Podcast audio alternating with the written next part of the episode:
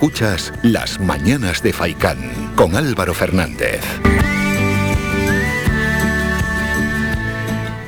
Conocemos más cómo la Asociación Española contra el Cáncer está prestando sus servicios a través de una oficina que está localizada en Galdar, pero que bueno, que sirve para toda la comarca del noroeste, para Gaete, para Santa María de Guía, para todas aquellas personas que están sufriendo cáncer directamente, pero también para los familiares afectados por esta enfermedad. Y para hablar mm, de este asunto, estamos con la psicóloga Nacia Ranchandini de la Asociación Española contra el Cáncer, a quien ya saludamos. Hola, buenos días. Hola, buenos días, ¿qué tal? Realmente bien y bueno, deseando conocer y dar a conocer el trabajo que estáis desarrollando. Bueno, desde mediados de junio que se abrió la oficina, ¿verdad? Sí. Sí, exactamente. Hace ya unos meses estamos por aquí en el centro de mayor de mayores de Galdas, al lado de la Cueva Pintada, prestando pues el servicio de atención psicológica a pacientes oncológicos y sus familias, como acabas de decir. Estáis en un horario determinado, durante eh, días y horario determinado, ¿verdad?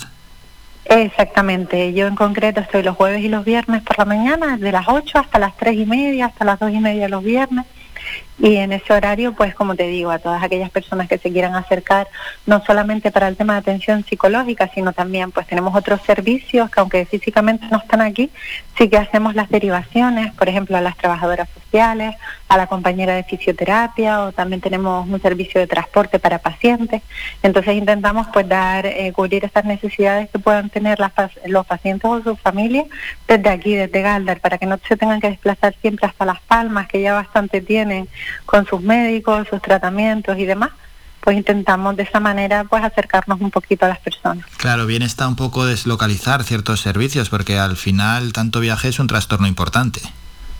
Sí, más eh, pacientes que sufren este tipo de enfermedad son muchas las veces que tienen que ir a los hospitales, pues para eso, para analíticas, controles, pruebas. Entonces, de esta manera ya son tantas las veces que tienen que ir a Las Palmas que agradecen, la verdad, el servicio. Tanto ahora mismo hablamos de Galdas, pero también tenemos otras oficinas en el resto de Gran Canaria, en el cruce de Arinaga, en San Fernando de Maspalomas, en Arucas y en, y en Galdas. Esto aparte de la sede provincial, que sí que la tenemos en Las Palmas, en la calle Canalejo. Mm, una muy buena distribución, por cierto. Sí, estamos intentando cada vez abrir un poquito más el abanico, pero bueno, la gente por lo menos nos responde y están contentos con, con este servicio. Mm, y lo están haciendo con unos objetivos. ¿Están logrando esos objetivos o notáis al menos que se estén logrando? Sí, la verdad es que sí, se notan los números.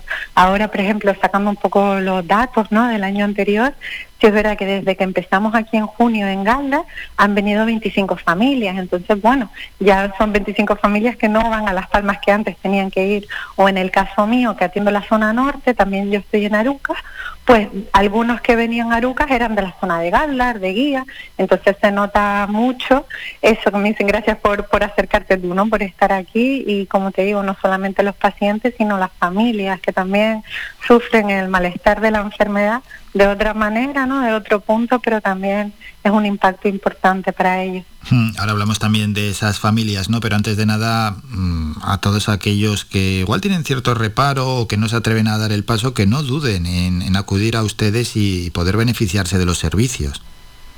Sí, desde luego, es que no, no es fácil. Muchas veces las personas no llegan, atendemos en todas las fases de la enfermedad, ¿no? Pero a veces nos llegan, nos llegan al final, cuando ya ha pasado todos los tratamientos, se encuentran un poquito fuera, ¿no? De ese, de ese barullo, de tener que estar yendo tanto a los médicos y demás, ya ha pasado la enfermedad, ha pasado los tratamientos y es en ese momento cuando tienen que retomar su vida, cuando se encuentran en este, en este punto, ¿no? De pues necesito ayuda porque no me encuentro bien. Y cuanto más tarde, peor, ¿no? Más cuesta entonces. Bueno, la gente llega cuando llega y tampoco tampoco pasa nada, pero es verdad que siempre conviene desde el principio, pues por todo lo que supone, ¿no? Este impacto en todas las esferas de la persona, pues a nivel personal, a nivel familiar, a nivel laboral también, qué, qué pasa con el puesto de trabajo, ¿no? Cuando uno está eh, trabajando como autónomo, por ejemplo, o está en el paro o está contratado por otra empresa, pues todo lo que lo que supone parar también a nivel económico, que este, este año con la campaña del Día Mundial contra el Cáncer, que se celebra mañana, pues denunciamos un poquito eh, todas estas desigualdades, ¿no? Cómo se enfrentan las personas a una enfermedad y que no es igual para todos en función de su situación, de dónde vivan, incluso es más importante a veces el, código postal, es un poco el lema, ¿no? Que el código genético. Es triste eso, ¿eh? Muy triste, muy triste. Entonces, desde el año pasado ya empezamos un poco con este mensaje de el cáncer es igual para todos, pero no todos nos enfrentamos al cáncer de la misma manera. Entonces, este año seguimos un poco en esta línea de denunciar las desigualdades que se dan eh, en los enfermos y eso a todas las esferas mi campo es el psicológico, pero no podemos desatender esas otras, esas otras esferas que son importantes para la persona y que hacen más difícil todavía enfrentarse a una enfermedad tan, tan fastidiada. ¿no? Claro, aunque el campo sea el psicológico, al final la economía también influye eh, en la mente, en el bienestar psicológico ¿no? de, de, las personas, porque al final, bueno, pues lo que estamos comentando, que esas ayudas tienen que llegar bien a los enfermos que están sufriendo cáncer, porque muchas veces se retrasan, muchas veces eh, se quedan incluso cortas. Y bueno, y otras veces, pues sí, las ayudas llegan bien, pero en los casos en los que esas ayudas son injustas, la verdad es que para la persona y la familia que está sufriendo cáncer es, es un drama. Y es que he conocido personalmente, no es que me lo esté hablando por hablar, por habladurías, no, es que ha sido así uno lo ve, ¿no? Lamentablemente de cerca siempre nos toca por un lado o por el otro y lo puedes vivir. El año pasado, de hecho, se hizo un estudio eh, precisamente del impacto económico del cáncer en las familias y se hablaba que entre gastos directos e indirectos el cáncer provocaba un coste de 10.000 euros durante la enfermedad. Estamos hablando de, mucho dinero. Piensa las personas que dejan de trabajar también para atender a ese familiar enfermo o el mismo enfermo que deja de trabajar, deja de, tener sus ingresos pues, para atender a su familia, para lo que sabemos, ¿no? Entonces eh, es un drama añadido, desde luego, pero no podemos dejar de dejar de atenderlo y dejar de denunciarlo también. Sí, sí, hay que denunciarlo, hay que denunciarlo, pero yo casos que he conocido, ¿no? De una invalidez total para poder ir a trabajar por sufrir cáncer y cobrando pues le estaban dando una pensión media, le estaban dando 400 euros y es que esa persona estaba desesperada, dice, pero si, ¿cómo puedo ir yo a trabajar si es imposible, si me están dando quimioterapia cada dos días y yo no sé si voy a salir del cáncer hacia adelante y me están dando esta ayuda que, que, que, es, que es una ruina, bien, si no salgo de casa, no puedo salir de casa, pero es que así no me llega para vivir se ven en la situación, ¿no? De que hago, pago, mm. el, pago la factura, o pago mis medicinas, o qué, qué es lo que, cómo me enfrento a esto. Sobre todo las personas que no tienen tampoco un apoyo social o familiar por, las circunstancias de cada uno, ¿no? Eso es, eso es. Se hace, muy complicado. Sí, y luego al final pues sigues reclamando, ¿no? Que te den la baja total y que te den pues más aporte económico y lo que eso supone, esa incertidumbre, esas dudas, claro, de ahí el apoyo psicológico tan importante que prestan. Sí, principalmente lo que comentas, la incertidumbre. Cuando uno entra en este en este mundo, pues es mucho el que, va a pasar conmigo. Siempre sabes de casos que les ha pasado, todo el mundo te comenta, pues yo tenía un mm. primo, yo tenía un amigo, ¿no? Eso a veces más que ayudar o más que dar un poco de aliento, pues te desmoraliza. Entonces hay que tener también eh, cuidado un poco con eso, con las cosas que, que decimos que alimentan también el miedo al, al que es natural, ¿no? Al que se enfrenta las personas con este diagnóstico. Claro, y una cosa que, que viene a, raíz de lo que veníamos comentando también es los servicios que prestan y si llega la persona pronto o tarde, ¿no? Allí a donde ustedes están dando estos servicios y que he llegado yo a comentar en algún caso que incluso pues alguno se quiere hacer fuerte y decir, oye, pues yo no necesito ayuda psicológica, no, no, que yo esto lo voy a superar mm, tranquilamente, yo solo, como que siempre ha sido un poco reacio ¿no? a, la ayuda psicológica, que pierdan también ciertos mitos, que, la gente se tiene que dejar ayudar. Claro, claro, y que es un caso excepcional. Al final, sí es verdad que pensamos, ¿no? Las personas cuentan con sus propios recursos. Seguramente han tenido problemas anteriores en la vida, pues lo que la vida te trae, ¿no? Separaciones, rupturas o enfermedades, cualquier cualquier tipo de, de evento que han superado y piensan, bueno, pues yo esto también lo voy a superar. Y posiblemente en muchos casos es así, pero hay casos en los que esto se te viene grande, ¿no? Porque como decíamos, pues una enfermedad que afecta a todos los niveles. Entonces un apoyo psicológico, un acompañamiento a lo largo del proceso, pues puede ser muy enriquecedor y puede ayudar mucho a la persona y a su familia.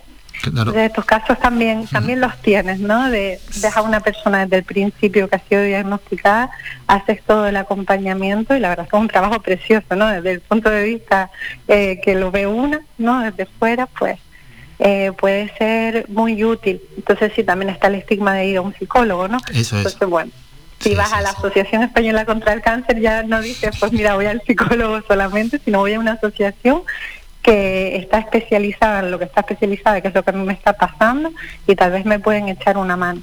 Hmm. Aquí también funciona mucho el, boca a boca en este norte. Entonces, a veces viene una persona y me trae a otra, es lo que suele pasar. Bueno, eso está bien, eso está bien. Se va perdiendo un poco ese, esa cosita de, ay, voy a ir a un psicólogo y qué me va a decir o cómo me va a ayudar esta persona, ¿no?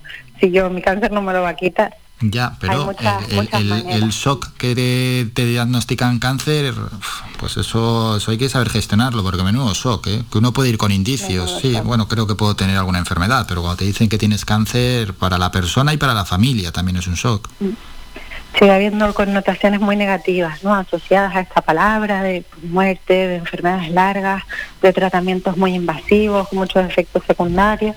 hay una parte real ahí, pero hay otra que cada vez coge más fuerza, ¿no? De esperanza, de curación.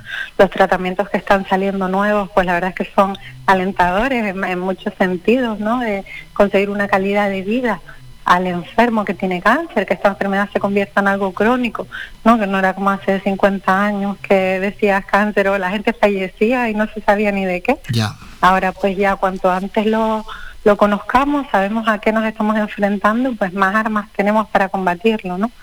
Entonces, en ese sentido, es verdad que, siempre mando este mensaje de esperanza, ¿no? De las cosas pueden ir bien a pesar de, un diagnóstico así tan crudo. Hmm, eso es, la ciencia continúa avanzando y, bueno, los avances hacen que le vayamos ganando terreno al cáncer. Luego tenemos que poner también nosotros un poquito de nuestra parte. Y claro, estábamos hablando de ese shock inicial y el cáncer encima a veces eh, se traslada en la imagen ¿no? del propio paciente cuando tiene esos cambios físicos, que puede llegar a perder peso, el tono de piel, que se le cae el pelo.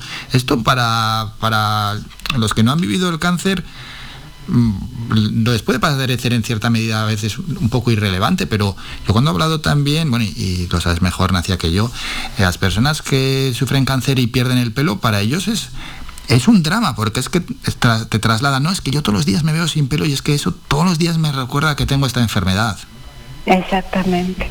Es muy duro y no es para nada irrelevante por, por el significado que tiene el pelo. Al final, mm. si ves a una persona sin pelo, aunque no sea un cáncer, simplemente una, una, alopecia, bueno, simplemente tampoco, pero no tiene pelo, es una alopecia, pues ya te da la sensación de que está enfermo para la propia persona que se mira en el espejo, pero también el hecho de salir a la calle y que los demás te vean, ¿no? Porque si tú no lo quieres contar, si es algo que te acaban de diagnosticar y tú no estás preparado o preparada para dar esa información o simplemente no quieres y quieres llevar tu, tu proceso más íntimamente, ya no puedes hacerlo porque ya ese, ese eh, signo de no tengo pelo está informando a los demás de que tienes una enfermedad y que puede ser cáncer.